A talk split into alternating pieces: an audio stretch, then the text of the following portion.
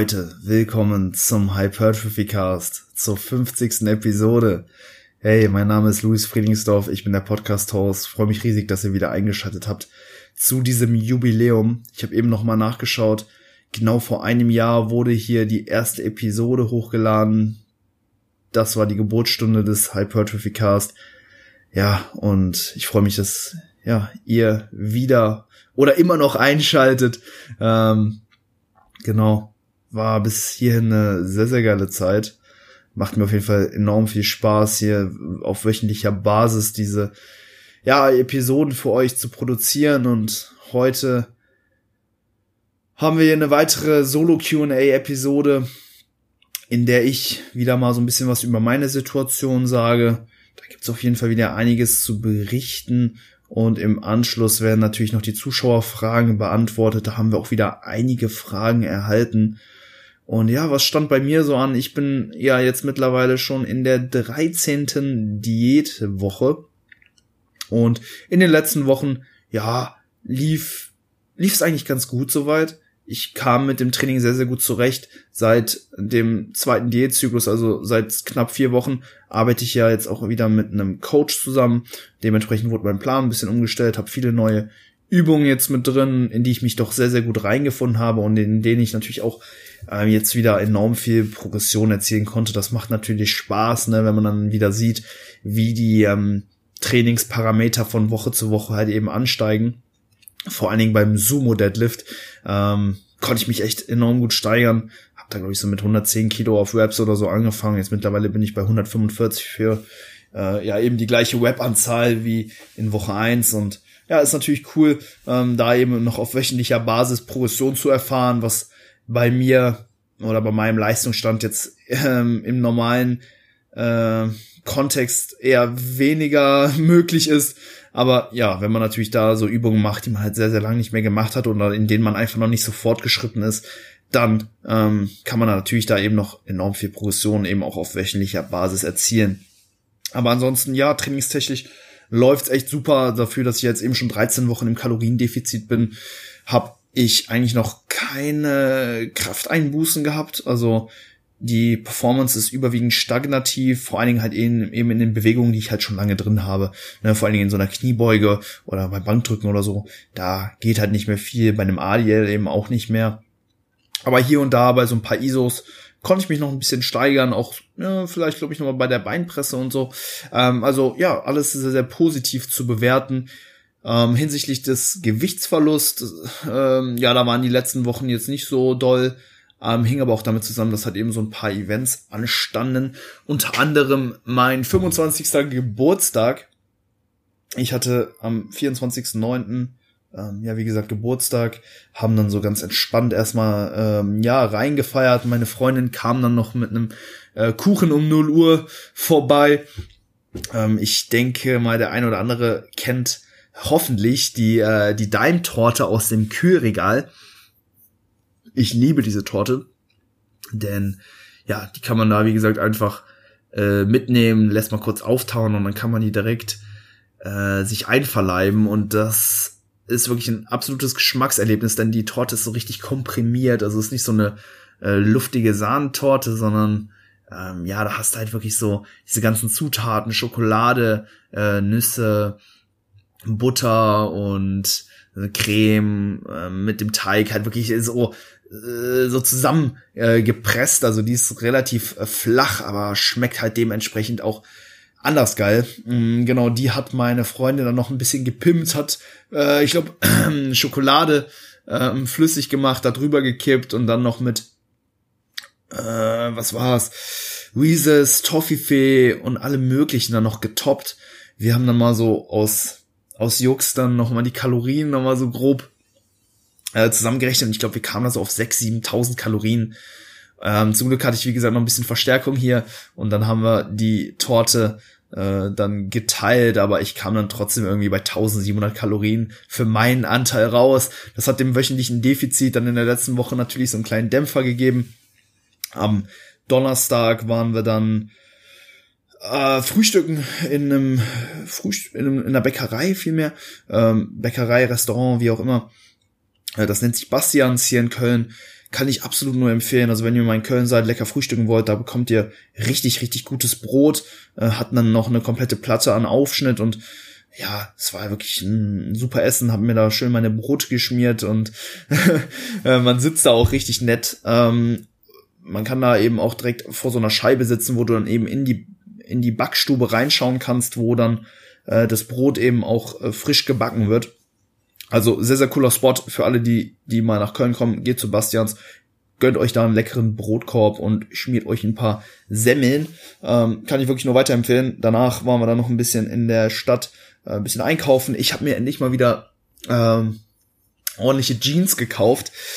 Ja, äh, jeder, der, ja, sag mal, ein paar Schenkel am Starter, der, der kennt natürlich den Struggle so und da braucht man immer die Hosen mit so einem gewissen Elastananteil. Ansonsten ja, sitzen die halt nicht an den Oberschenkeln, beziehungsweise laufen dann unten richtig weit, äh, weit aus. Also an den Quads sind die dann richtig eng und unten an den Waden halt total weit, sieht halt komplett Schrott aus. Deswegen braucht man da immer so eine Hose, die halt eben auch dementsprechend etwas äh, enger anliegt. Und ja, da hatte ich lange Zeit halt einfach gar nichts. Früher hatte ich da sehr, sehr viele von, hab dann aber ähm, ja vor ein paar Monaten dann mal ausgemisst gehabt und dann nochmal alle Jeans durchprobiert, aber im Endeffekt sahen die halt nicht aus. Äh, dann habe ich sie alle ja, mehr oder weniger dann in die Altkleidersammlung gegeben und lief dann seitdem eigentlich nur noch mit Jogginghosen oder kurzen Hosen oder ähnliches rum. Ging halt auch voll klar jetzt über den Sommer, aber jetzt zum Winter hin, ja, da habe ich mir gedacht, komm, da brauchst du noch mal eine Jeans. Und bei WePlay wurde ich dann auch fündig, war ein bisschen teurer, aber ja, jetzt habe ich auf jeden Fall eine Jeans, die hoffentlich über viele Jahre äh, halten wird. Ähm, sofern ich natürlich jetzt nicht irgendwie mein, mein Quad im Querschnitt nochmal verdoppel, äh, dann könnte es wieder knapp werden, aber ich glaube, ich bin jetzt erstmal soweit gut ausgestattet. Danach waren wir dann noch bei der Thai-Massage. Ich dachte, das wird so relativ so voll entspannt. Ich kann da voll relaxen, vielleicht ein bisschen ein kleines Nickerchen machen oder so. Aber dem war nicht so. Die haben einen schon relativ gut vergewaltigt, sind halt immer über die Stellen gegangen, die halt so richtig wehtaten. Ich wollte mir die ganze Zeit eigentlich nichts anmerken lassen. Aber ähm, ja, irgendwann konnte ich dann dem Druck auch nicht mehr standhalten und hab dann irgendwie so, ne, so einmal dann, ja, so nachgeben müssen. Das hat die dann natürlich auch gehört und meinte, oh, sorry, ich mach bisschen leichter. Ähm, war auf jeden Fall, ja, sehr, sehr lustig, aber im Endeffekt trotzdem ganz cool. Also, ähm, ja, macht man ja nicht alle Tage sowas, deswegen, das war ja schon ganz nett. Und dann abends waren wir noch essen mit meiner Mama, mit meiner Mama, mit meiner Freundin, ähm, Sommerrollen in Köln. Ähm, ich weiß nicht, ob ihr das kennt, aber ja, Sommerrollen im Prinzip, du kriegst so Reispapier ähm, und dann kann man sich selber ja da so ein so eine Rolle basteln aus Reisnudeln, ähm, einem, ja, einer Fleischsorte. Ich hatte zum Beispiel Garnelen, ähm, verschiedenen Kräutern und dann hast du halt noch so richtig geile Soßen, unter anderem auch so eine Erdnusssoße und so. Schmeckt richtig fresh. Ist, glaube ich, echt so ein, so ein Gericht, was total underrated ist. Ähm, kommt, wie also es hat eben, wie gesagt, bei, beim Vietnamesen äh, in der Regel erhältlich ähm, und ja, kann ich auch jedem nur ans Herzen legen, das mal auszuprobieren. Genau das soweit zu meinem Geburtstag. Am Wochenende, am Samstag, habe ich dann noch eine ja, kleine Party geschmissen. Ewig lang her, dass ich ähm, mein, mein Geburtstag äh, etwas größer gefeiert habe. Das war das letzte Mal, glaube ich, bei meinem 18. Und jetzt habe ich mir gedacht, komm, zum Vierteljahrhundert letzte noch mal, äh, ja, letzte ein. Das Problem war, so okay, die ganze Wo Woche war schönes Wetter angesagt und genau an diesem Wochenende ist das Wetter halt hier komplett eingebrochen und es war halt durchgängig Regen einfach angesagt. Ne? Da musste ich mir natürlich auch Gedanken machen, okay, wie rettest du die Party, dass sie jetzt nicht ins Wasser fällt oder dass man halt nicht komplett drinnen feiern muss, was jetzt nicht so der Vibe gewesen wäre, den ich mir vorgestellt hätte. Wollten halt draußen Fusion spielen. Ähm, ich weiß nicht, ob ihr das kennt. Das ist so ein Mix aus Bierpong und Flip Cup, so ein Teamspiel. Äh, ja, richtig, richtig cool, bringt gut Dynamik in die Runde rein. Und ähm, ja, dementsprechend habe ich dann äh, in, an den Tagen davor, am Freitag, dann die meiste Zeit mit der Vorbereitung der Party verbracht, habe ein Pavillon besorgt, ausgeliehen, einen sogar selbst bestellt, ähm, Heizstrahler rangeschafft, um ja, dann Samstag noch ordentlich feiern zu können.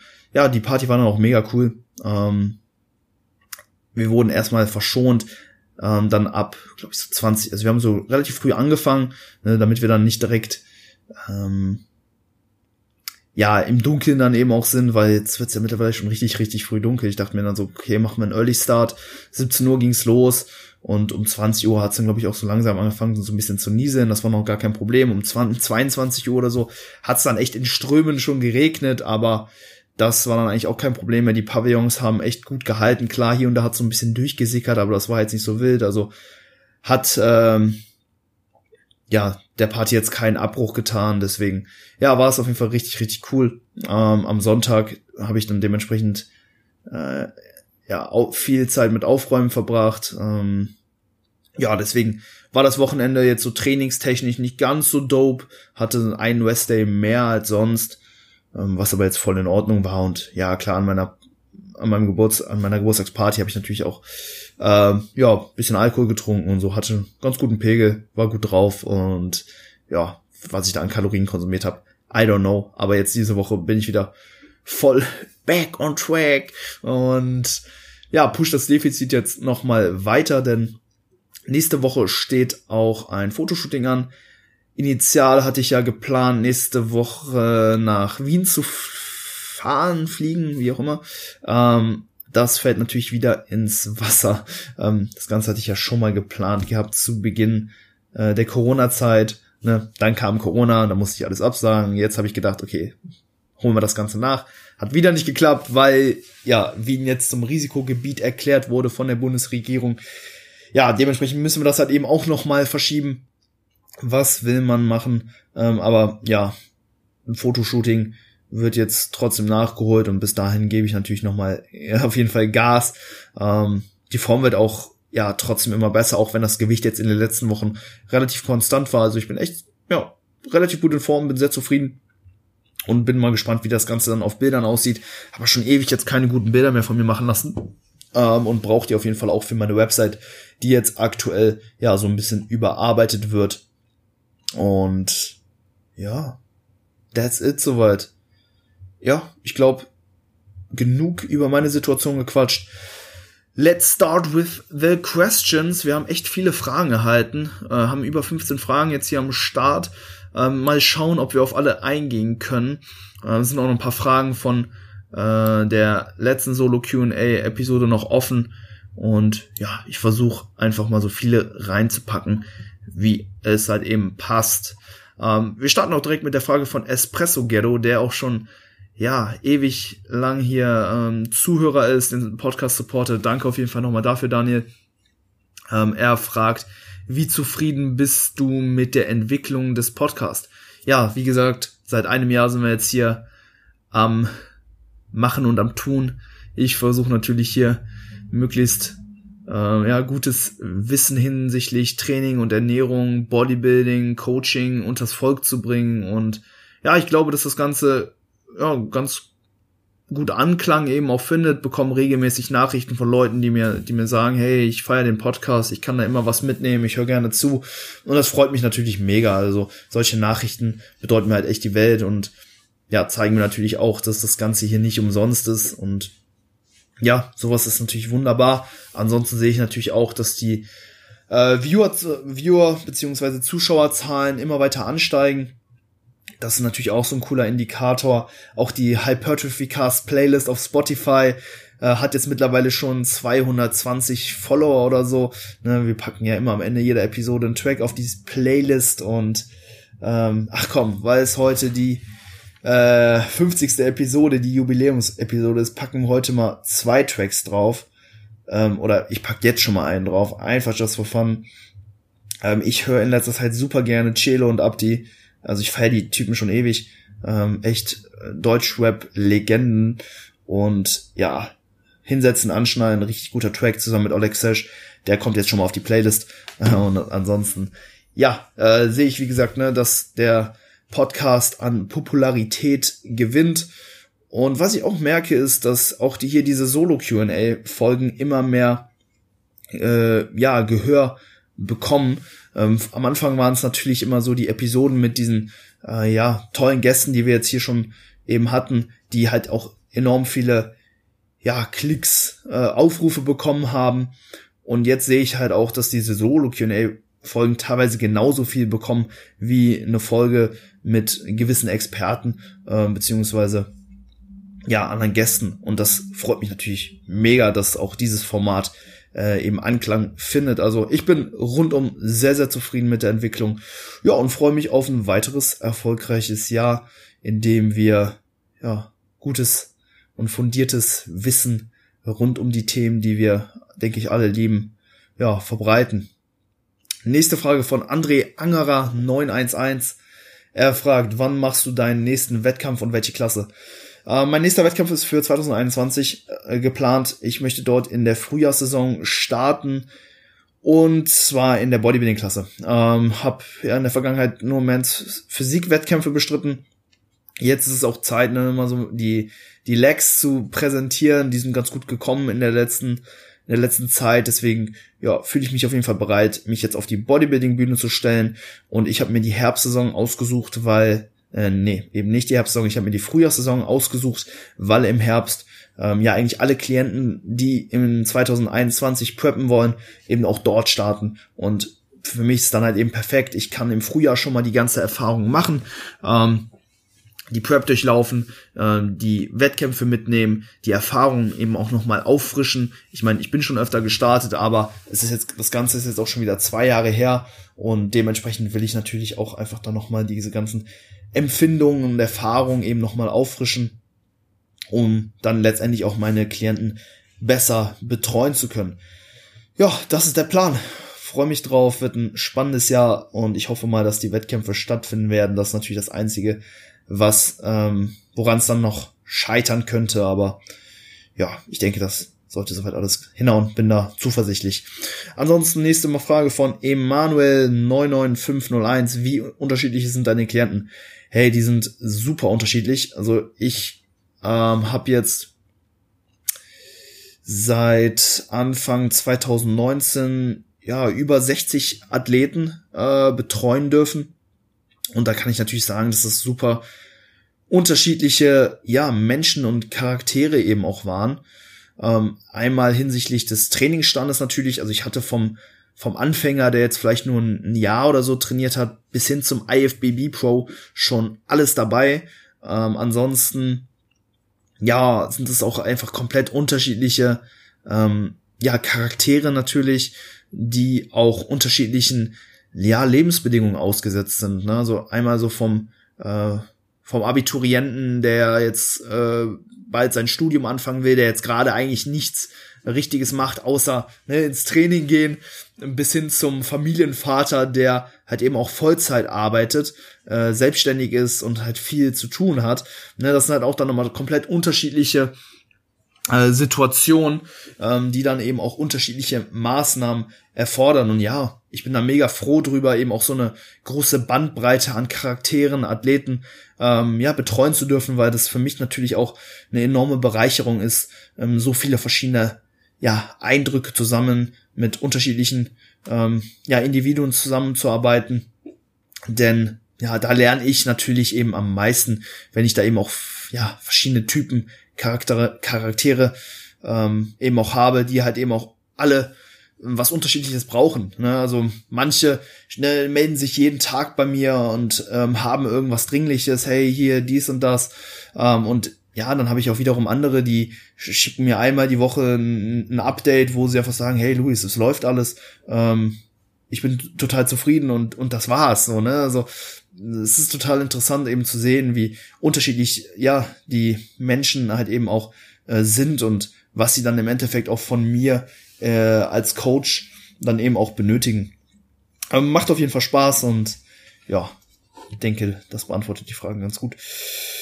Nächste Frage von Tobi. Er schreibt, nehme seit zwei Wochen abends ein Milligramm Melatonin, nehme seitdem viel schneller zu als vorher, obwohl die Rahmenbedingungen die gleichen sind. Kann es am Melatonin selbst liegen? Nein, also Melatonin hat keinen Brennwert, äh, keine Energie. Das heißt, darüber kannst du nicht direkt zunehmen. Äh, Ob es da jetzt indirekte Gründe gibt, äh, schwer zu sagen. Vielleicht schläfst du durchs Melatonin länger, wachst dann später auf und deswegen ist die, nee, macht auch keinen Sinn. Dann wäre die Einwaage ja noch niedriger. Ähm, Nee, vielleicht wachst du früher auf, weil du früher einschläfst. Also Melatonin, Melatonin hat ja auch die Eigenschaft, oder hat die Eigenschaft ja, dass es dich müde macht, du also ja schneller müde wirst, vielleicht früher einschläfst, dafür dann auch etwas früher aufwachst, dich dann also früher auf die Waage stellst und ja, du dann darüber einfach ein bisschen schwerer bist, ne? Also macht halt schon einen Unterschied, ob du dich immer um sechs oder um neun Uhr morgens einwiegst. Aber äh, ich würde da erstmal äh, den Grund woanders suchen. Also das Melatonin wird dich nicht direkt zunehmen lassen. Vielleicht, vielleicht bist du ein bisschen schwerer, weil du früher aufwachst. Ähm, aber das ist auch eher unwahrscheinlich.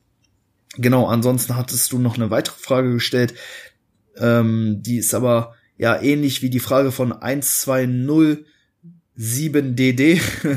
ähm, er schreibt zu schnell am Gainen nach Diät, was tun? Und du hattest noch gefragt, Tobi, ähm, und dann noch generell eine Frage zum Zunehmen. Wenn ich mehr als geplant zunehme durch zu viele Kalorien, sollte ich die Kalorien so anpassen, dass ich wieder in meiner passenden Frequenz bin, zum Beispiel 200 Gramm pro Woche, also quasi auf Erhalt gehen oder einfach weiter die 200 Gramm anstreben. Hoffe, das ist nicht alles klar.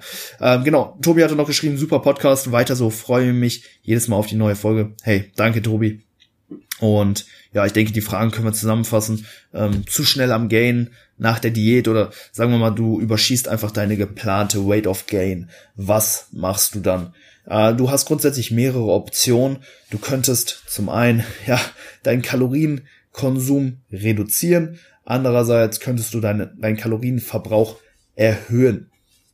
Das wären jetzt erstmal so die zwei, äh, ja, primären Dinge.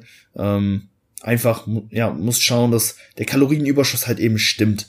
Und ja, vor allen Dingen eben nach einer Diät, ähm, ja, wollen wir halt eben auch schauen, dass wir da nicht zu schnell zunehmen, weil ich meine, wir haben uns dann äh, ja diesen Fettverlust in den Wochen davor erarbeitet und wollen jetzt äh, ja den Aufbau einleiten, der dann ja auch hoffentlich sehr sehr lange dauern wird.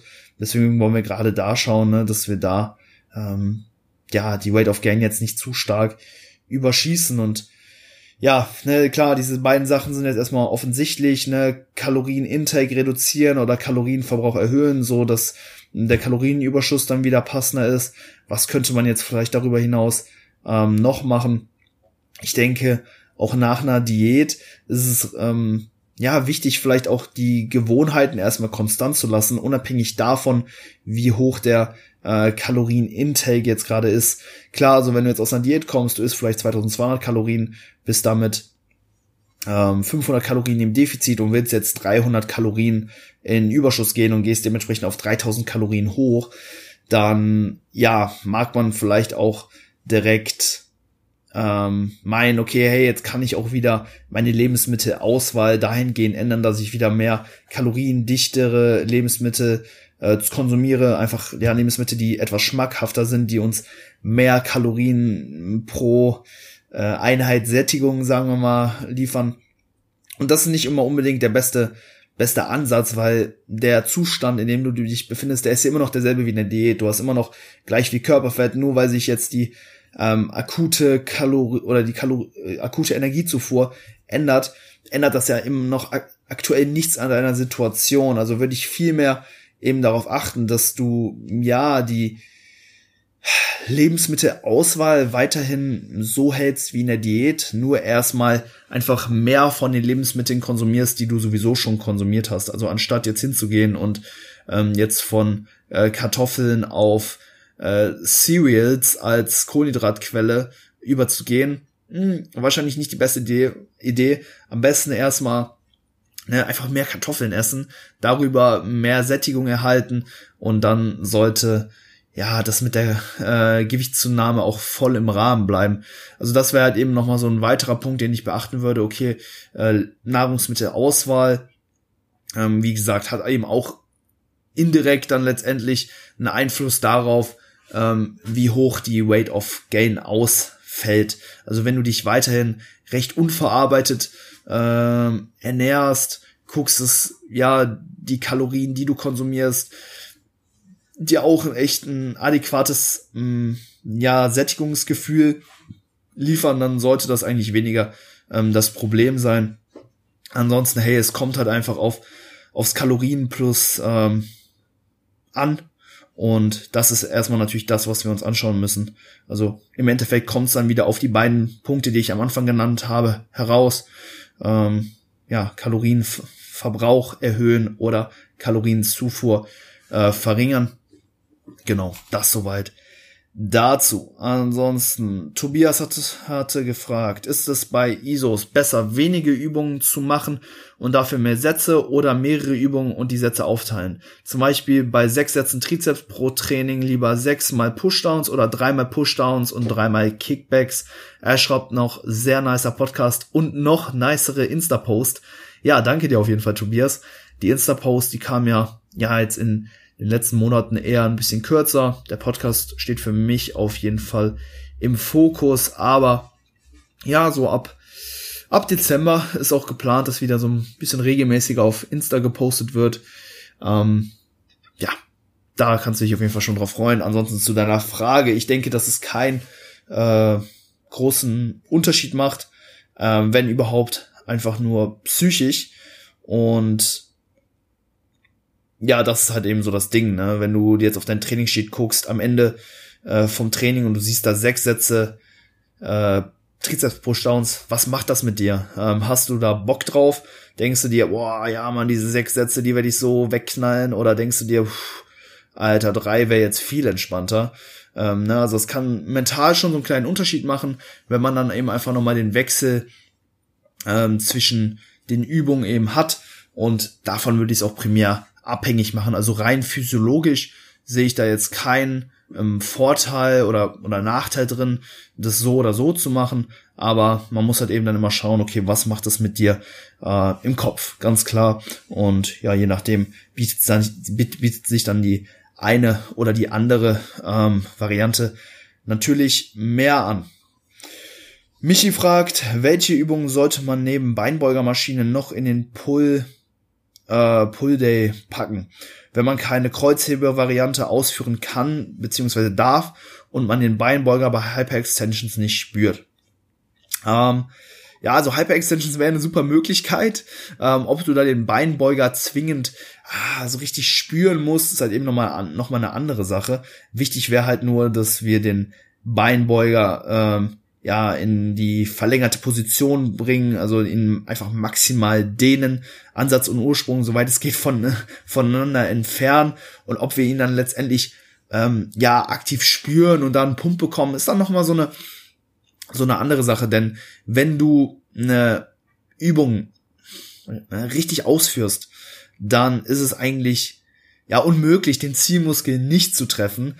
Ähm, Deswegen, wenn du einfach eine Hüftextension durchführst, also die Hüfte streckst ähm, bei den Hyper-Extensions, dann macht das halt der Beinbeuger, ob du den jetzt spürst oder nicht.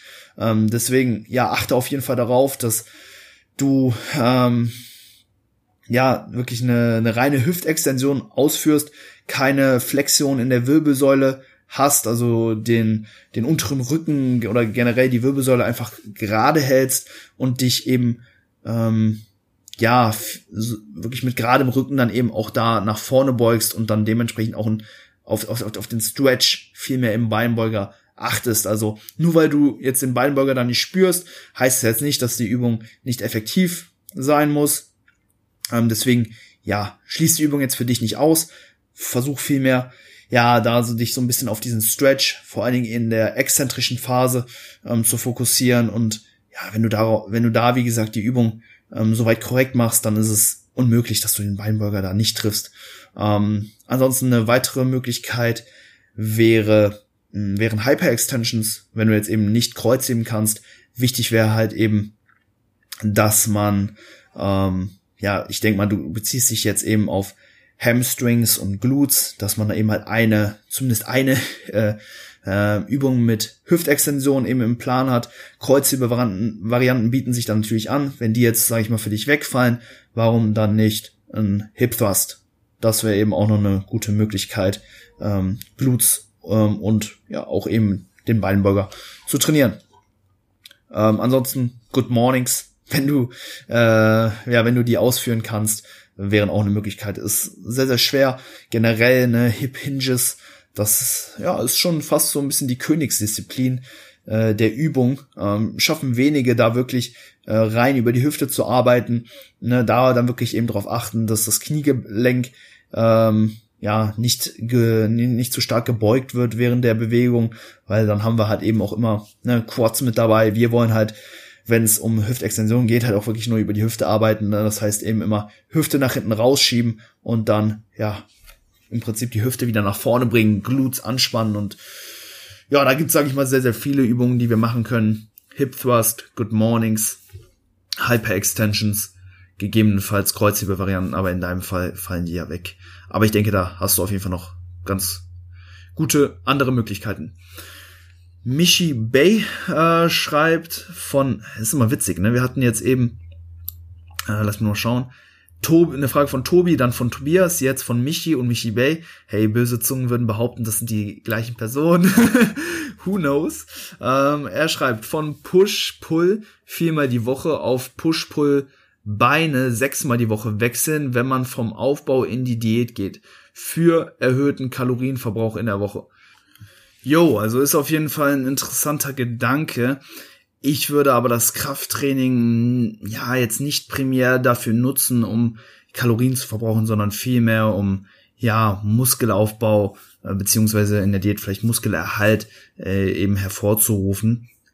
Und es ist ja auch irgendwo fraglich, ob sich der Kalorienverbrauch äh, dann noch tatsächlich ja erhöht, wenn wir jetzt von vier auf sechs Einheiten hochgehen, weil ja, du musst ja trotzdem eben noch auf deinen Trainingsstress kommen. Also den Stress, den du vorher in vier Einheiten akkumuliert hast, den musst du ja jetzt auf sechs Einheiten verteilen.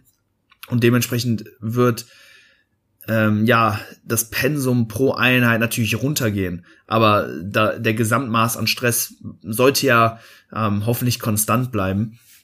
Von daher ist es natürlich dann fraglich, ob wir dann wirklich mehr Kalorien verbrauchen. Ich könnte mir vielleicht sogar vorstellen, dass er da vielleicht sogar durch runtergehen könnte, denn was ganz interessant ist, ist, dass ja Krafttraining gar nicht so viel Kalorien verbraucht, wie äh, der ein oder andere vielleicht denkt. Klar, verbraucht mehr, als wenn wir auf der Couch liegen, aber so Sachen wie spazieren gehen oder oder einkaufen oder ähm, Haushaltsarbeiten, die verbrauchen eigentlich mehr Kalorien pro Stunde als jetzt so ein, Krafttraining. Also das ist auch etwas, was oft sehr, sehr stark überschätzt wird. Und wenn du jetzt vielleicht vier Einheiten in der Woche hast, dann hast du vielleicht drei Tage, um auch was anderes zu machen. Du könntest, wie gesagt, rausgehen, spazieren, ähm, dich um den Haushalt kümmern, ähm, keine Ahnung, deinen Garten äh, bearbeiten oder, keine Ahnung, ein bisschen äh, Fußball zocken gehen oder so. Das wären alles Aktivitäten, die dir dann ja wahrscheinlich mehr Kalorien äh, und mehr einen höheren Kalorienverbrauch einfach liefern. Ähm, also ja, das wäre so ein Gedanke von meiner Seite. Ähm, ist halt sehr, sehr fraglich. Ich würde es nicht machen, nur um mehr Kalorien zu verbrauchen. Wenn du einen anderen triftigen Grund hast, weshalb du jetzt sagst, hey, ich will auf äh, auf sechs Einheiten die Woche hochgehen, ja, dann go for it, aber jetzt rein für den Kalorienverbrauch ähm, glaube ich nicht, dass ähm, das Ganze vorteilhaft wäre, vielleicht sogar kontraproduktiv. Äh, nächste Frage von Philipp. Er fragt Erhaltungsphasenfrequenz, Diät versus Aufbau. Wie oft sollte man in der Diät Haltkalorien fahren und wie würdest du diese Frequenz anpassen, je leaner man wird? Ja, sehr, sehr interessante Frage.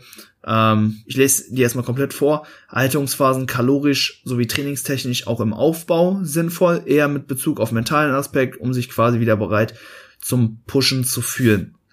Ja, also grundsätzlich bieten sich Erhaltungsphasen, in denen man sich jetzt ähm, weder im Kalorienplus noch im Kaloriendefizit befindet, ähm, ja eigentlich dafür an, wenn man keine Anpassung des Körpers hervorrufen will. Also wenn du dich dafür entschließt, okay, ich habe jetzt vielleicht eine Phase, in der möchte ich einfach so bleiben, wie ich bin, äh, kein Fett verlieren, kein Fett aufbauen, keine Muskeln aufbauen, keine Muskeln verlieren, dann bietet sich es immer an, sich möglichst isokalorisch zu ernähren. Wann macht das Ganze jetzt Sinn? Ähm, ja, einerseits, wenn du ne, diese Pause einfach mental brauchst, wenn du vielleicht über einen sehr, sehr langen Zeitraum sehr, sehr hart gepusht hast und ähm, ja, die jetzt einfach sagst so, hey, ich brauche jetzt einfach einen Break vom Training, ich will jetzt in dieser kommenden Trainingsphase nur meine Adaption erhalten, dann würde ich auch vorschlagen, hey, dann bleib eben auch bei Erhaltungskalorien.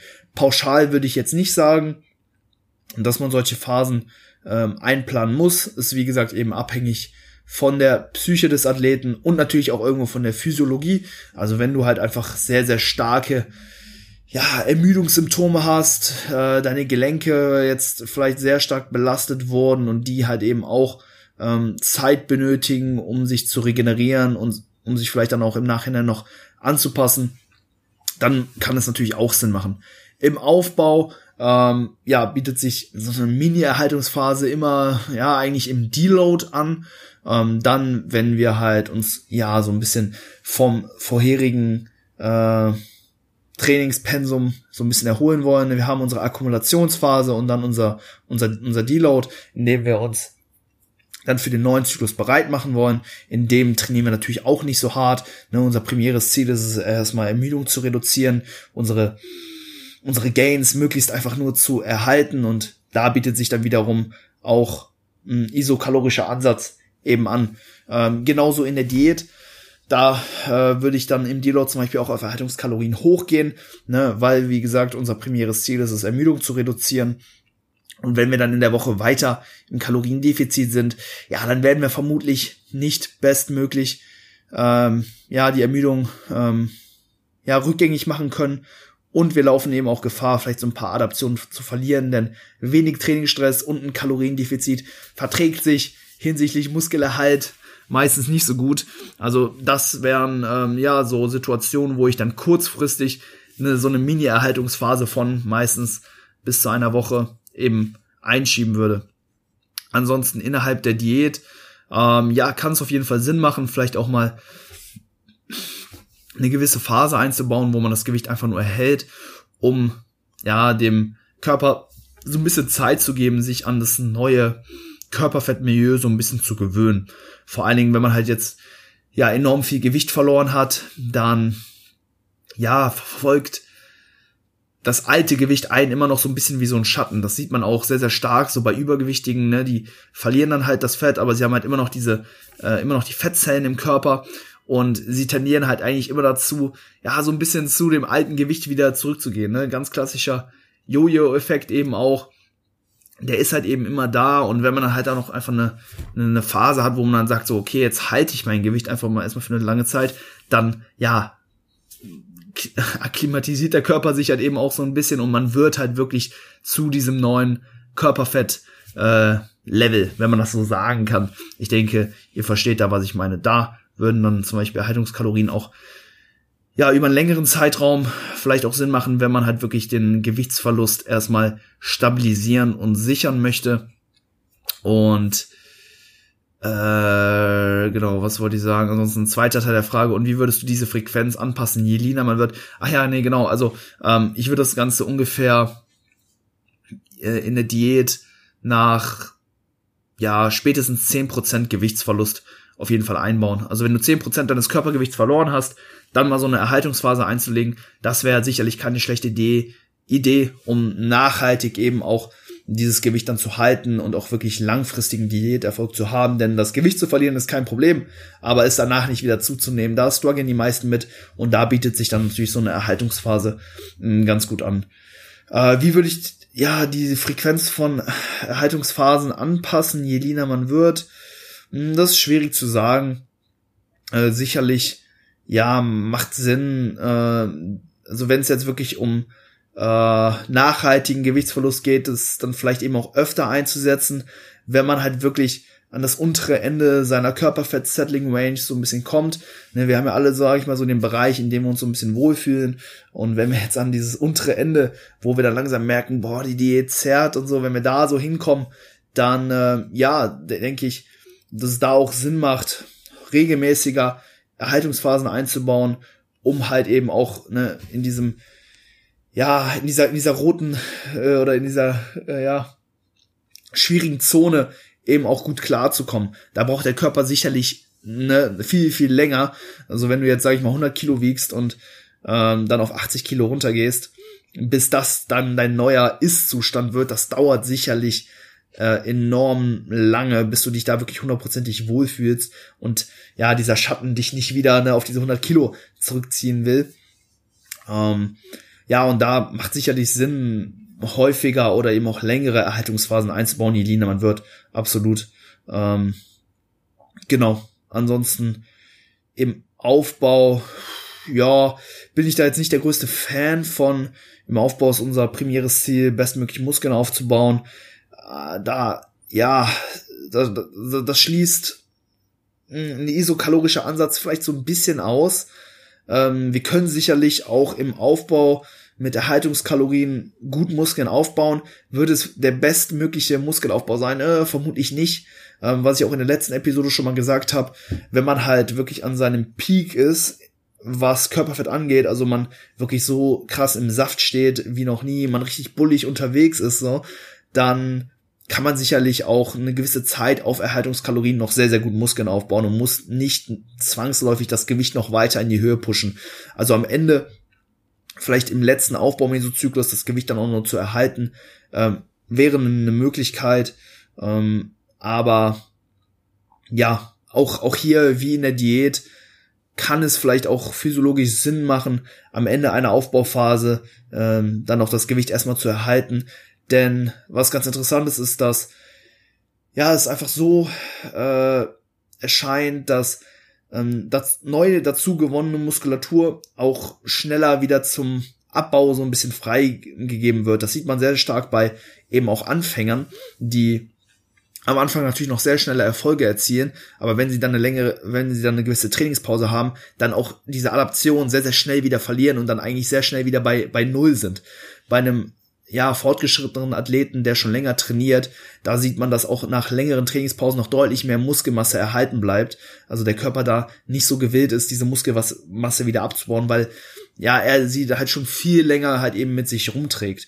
Und wenn man jetzt am Ende vom Aufbau ist, ähm, dann vielleicht eine kurze Erhaltungsphase einzuschieben, bevor man dann wieder potenziell in die Diät geht, könnte eventuell Sinn machen, ähm, um die Muskulatur, die man sich auch in den letzten Wochen äh, des Aufbaus noch erarbeitet hat, noch mal so ein bisschen zu festigen und die eben auch noch mal mehr zum neuen, ja, Gleichgewichtszustand werden zu lassen, so dass sie dann vielleicht nicht am Anfang oder im Laufe der Diät dann ähm, ja so schnell wieder abgebaut wird. Aber das ist auch, sag ich mal, recht spekulativ jetzt auch von meiner Seite. Das wären jetzt nur so ein paar theoretische Gedanken. In der Praxis würde ich es, wie gesagt, primär davon ab abhängig machen, brauchst du es physiologisch, also brauchst du vielleicht auch eine Trainingsphase, ähm, wo du weniger Stress akkumulierst, um anschließend wieder pushen zu können.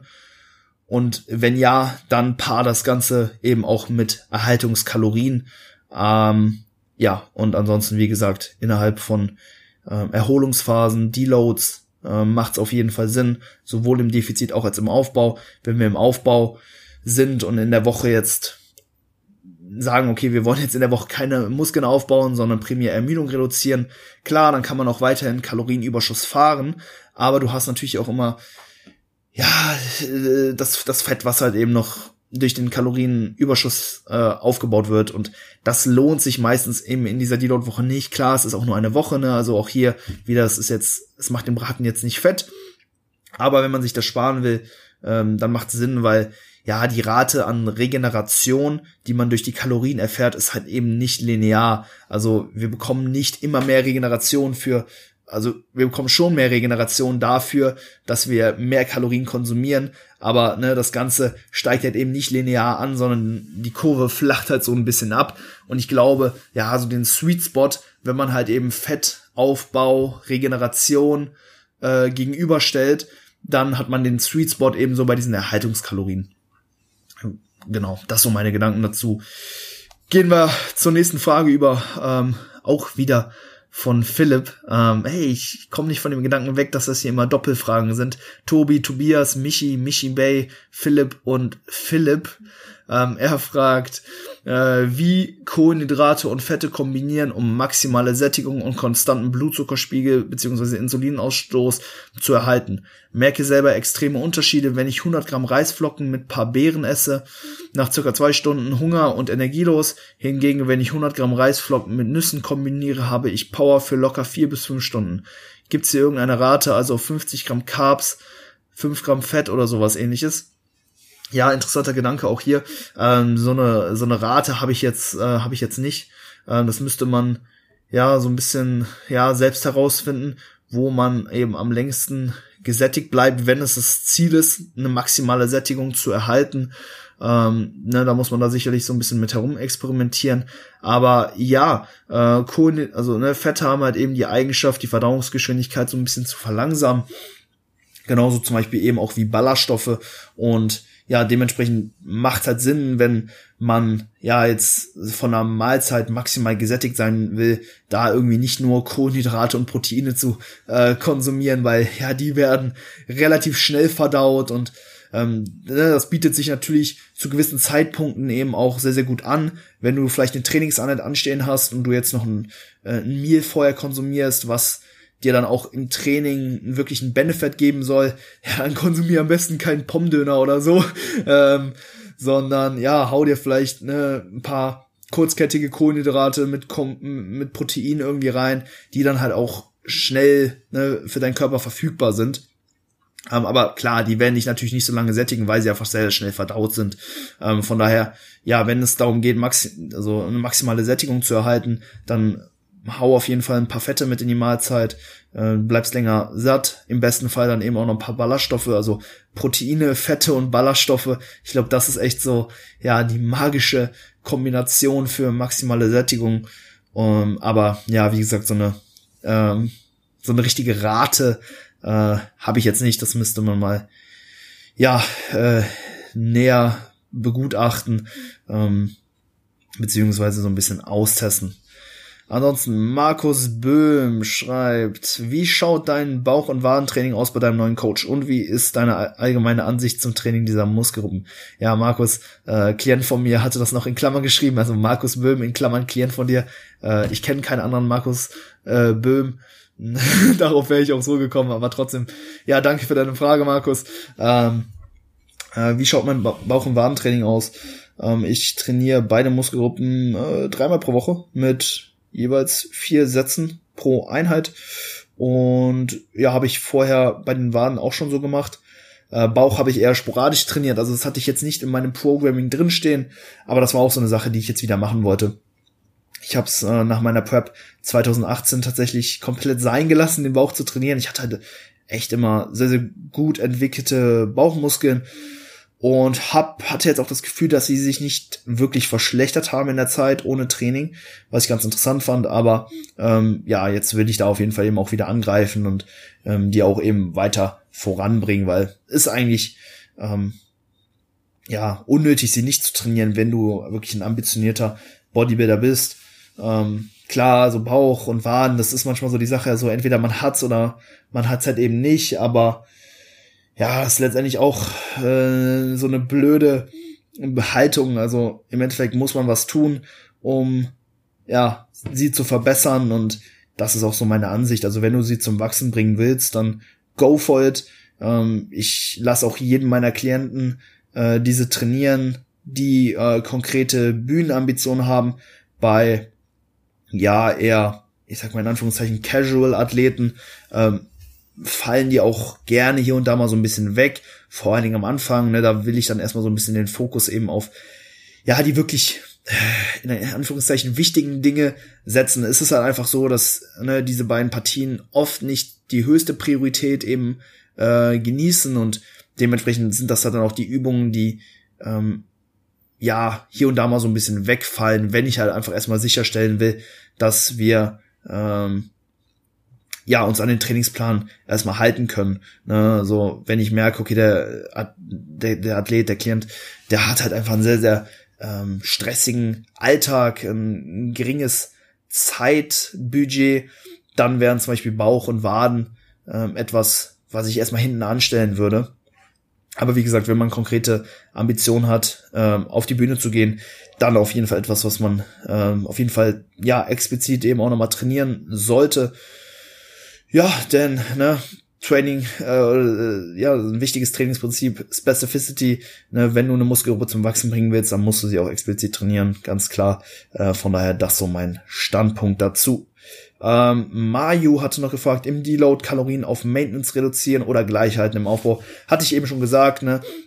Das Verhältnis zwischen Regeneration und ähm, ja, Fettaufbau, ähm, das ja rechnet sich wahrscheinlich ähm, bei überschüssigen Kalorien nicht ganz so. Ähm, deswegen meiner Meinung nach genau im, im Deload auf Maintenance-Kalorien ähm, gehen im Aufbau, wenn ja du den Fettaufbau in der Woche dir einsparen möchtest, weil ja so viel Regeneration gibt es dir halt auch nicht mehr.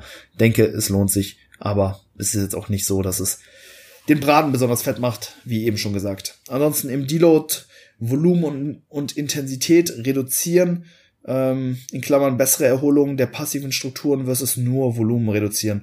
Ja, ich würde auf, also ich persönlich mache so, dass ich ähm, sowohl das Volumen als auch die Intensität reduziere. Gut, Intensität, da kann man jetzt von der absoluten und von der relativen Intensität sprechen.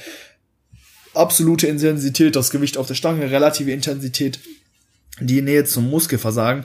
Und ja, sofern ähm, jetzt keine ähm, Probleme äh, hinsichtlich der passiven Strukturen bestehen, dann würde ich primär über die relative Intensität deloaden, ähm, um halt auch die absolute Intensität, das Gewicht auf der Stange im Deload relativ aufrecht zu erhalten. Hat halt einfach den Vorteil, dass wir dadurch unsere Fitnesscharakteristik äh, deutlich besser halten können, wir uns nicht so stark vom von den Trainingsgewichten, die wir dann halt auch eben äh, im kommenden Mesozyklus wieder bewegen wollen, entwöhnen. Und ähm, ja, anekdotisch kann ich berichten, dass der Wiedereinstieg dadurch ein bisschen leichter fällt, einfach weil man auch immer noch, ich sag mal, diese diese diese fordernden äh, Loads irgendwo immer noch bewegt. Klar, mit deutlich mehr Luft zum Versagen. Ne? Also da bin ich eigentlich ein Fan davon, primär dann einfach die, die Wiederholung zu reduzieren. Also anstatt, sagen wir mal, 100 Kilo für für 10, ähm, vielleicht noch äh, im, im, ähm, im Akkumulationsteil des Zyklus, würde ich dann im Deload hingehen und einfach diese 100 Kilo für sechs oder oder fünf Wiederholungen ähm, dann zum Beispiel bewegen. So hat man halt eben immer noch das Gewicht, was dann auch im kommenden Zyklus wieder bewegt werden soll, eben auf der Stange.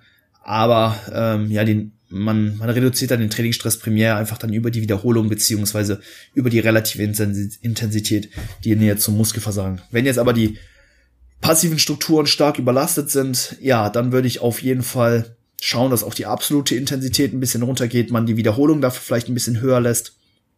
Denn ja, da scheint einfach das absolute Gewicht ähm, ja so ein bisschen mehr ähm, Einfluss eben auch auf ähm, die Gelenksbelastung irgendwo zu haben.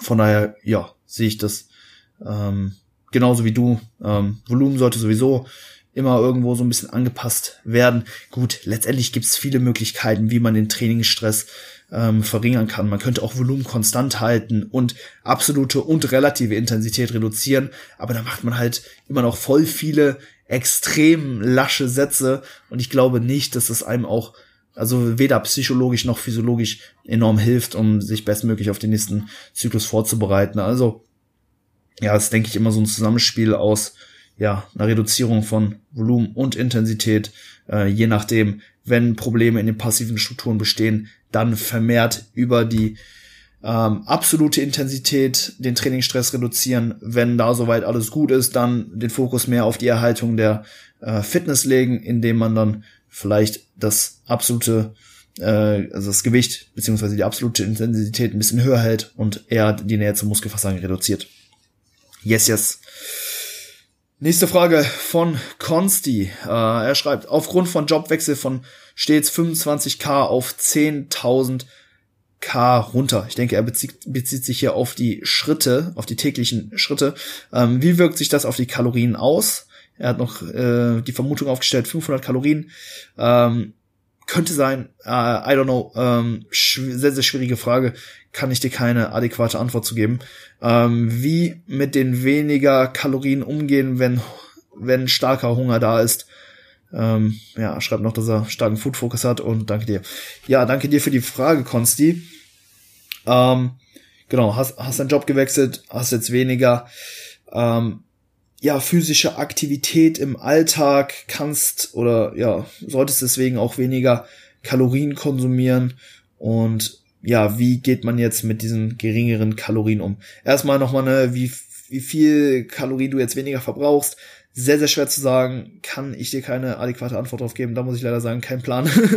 ähm, das wird man aber sehen über, äh, ja, den, den Prozess halt. Ne? Du kannst ja weiterhin deine Kalorien tracken, einfach schauen, wie sich dein Gewicht verändert und dann wirst du auch relativ schnell deinen neuen Kalorienverbrauch äh, erkennen können. Äh, wie gehst du jetzt mit den geringeren Kalorien um, wenn du starken Hunger hast? Hey, was ich vorhin schon gesagt habe, ne, Lebensmittelauswahl anpassen. Einfach mehr Lebensmittel konsumieren, die dir äh, für wenig Kalorien mehr Sättigung geben. Ne, ich denke, du bist vielleicht auch mit der hedonischen Treppe vertraut.